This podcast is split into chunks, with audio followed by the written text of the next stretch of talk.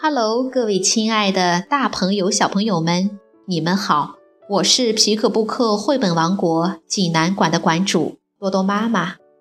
感谢您关注我们的微信公众平台“皮克布克绘本济南站”。今天给大家推荐的故事名字叫做《谁拿了红苹果》。济南的朋友可以到皮克布克绘本馆里。来借阅这本书，小朋友们，你们准备好了吗？下面就跟着多多妈妈一起走进皮克布克绘本王国吧。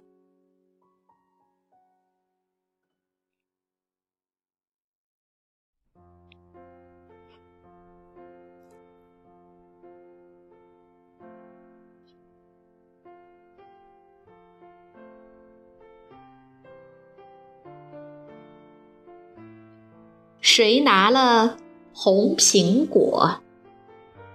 瑞典杨洛夫著，赵青翻译，接力出版社出版。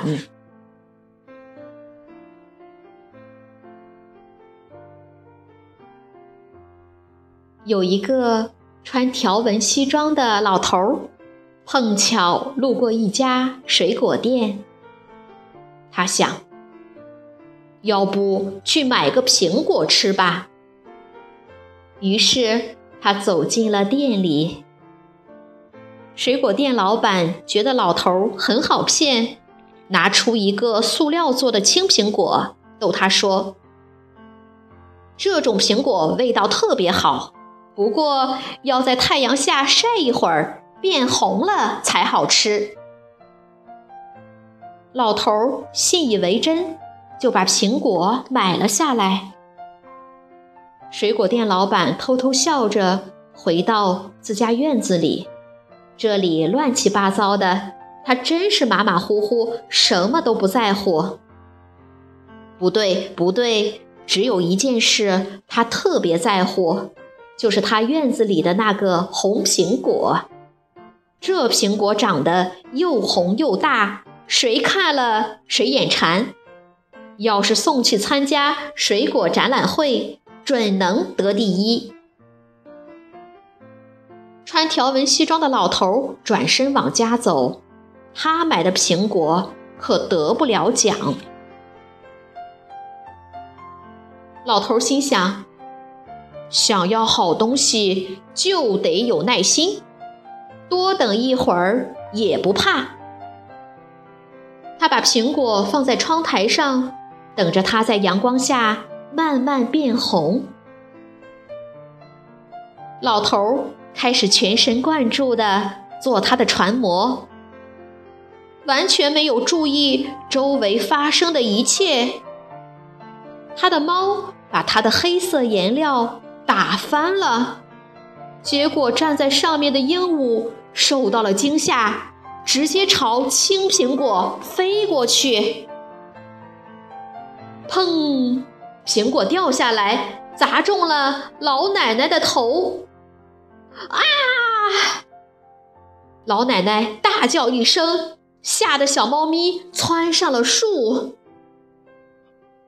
小男孩派尔刚好经过，老奶奶心想：就是他扔的苹果，朝派尔大吼起来。派尔受了冤枉，哭着往家跑。正巧校长开着新车驶过来，猛然看见派尔跑上街，赶紧急刹车。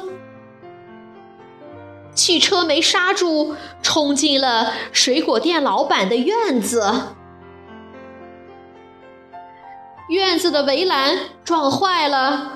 水果店老板气得火冒三丈，校长也非常生气，他的新车也毁了。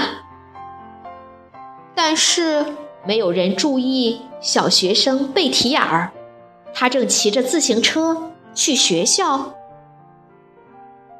贝提尔看见了那个红苹果，心想：把它送给老师，也许能为我讨个好分数。他把那个苹果摘下来，送到了老师的讲台上。可惜老师正在发火，又大又红的苹果，他都看都不看。因为同学们都不好好上课，他们在往哪儿瞧呢？原来来了个警察，他问：“你们有没有看见一个坏人？他长着络腮胡子，戴着墨镜。”贝提尔大声叫道：“他在这儿！”原来这个坏人躲在了。画廊的后面，听到贝提尔这一叫，坏蛋吓得赶紧逃跑，还顺手拿起了放在讲桌上的红苹果。谁知他刚跑出教室，就迎面撞到了校长的身上，苹果嗖的一下就飞了出去，幸好。坏蛋没跑掉，苹果刚巧落到了路过的消防员手里。两个消防员要去帮老奶奶捉树上的小猫咪。消防员咬了一口红苹果，啊，真是太好吃了！消防员爬上高高的梯子。为了把小猫咪抱下树，消防员把苹果放在了窗台上。老头做好了船模，转头看到红苹果，又惊又喜。我的苹果变红了，它可真漂亮啊！但他还是有一点点生气。因为居然有人在苹果上咬了一口，老头对鹦鹉说：“准是你，你这个坏家伙，你不应该偷吃别人的苹果。”不过老头很快就消了气。天气这么好，他打算去散散步，顺便再去趟水果店，好好谢谢老板。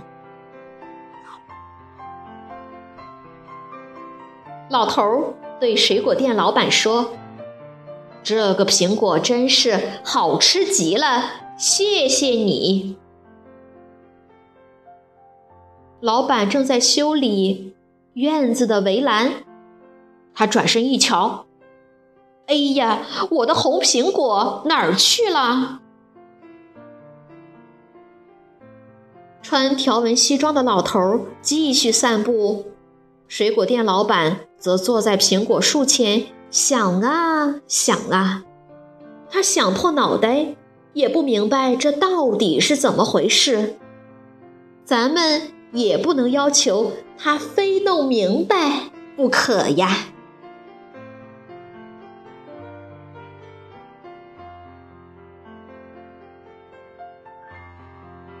小朋友们，这个故事好听吗？细节大师细说图画故事，一个苹果值得百遍回味。老头儿碰巧想买一个苹果，没想到竟在小镇中引发了一连串有趣的事件。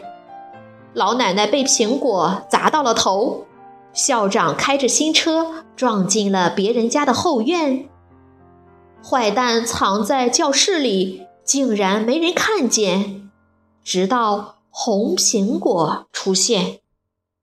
一个大家都想要的红苹果，最后会落到谁的手中呢？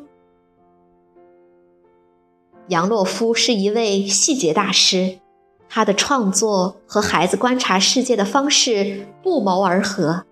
他的画作中，每一块砖瓦都有清晰的轮廓。每一个零件，每一片油污，甚至是一块废料，都是可爱的角色。他们的互相影响，使作品催生出无限可能。好了，今天的故事就到这儿了，也欢迎更多的妈妈加入到我们极客布克的大家庭中，一起来传播绘本，传播爱。我们明天再见。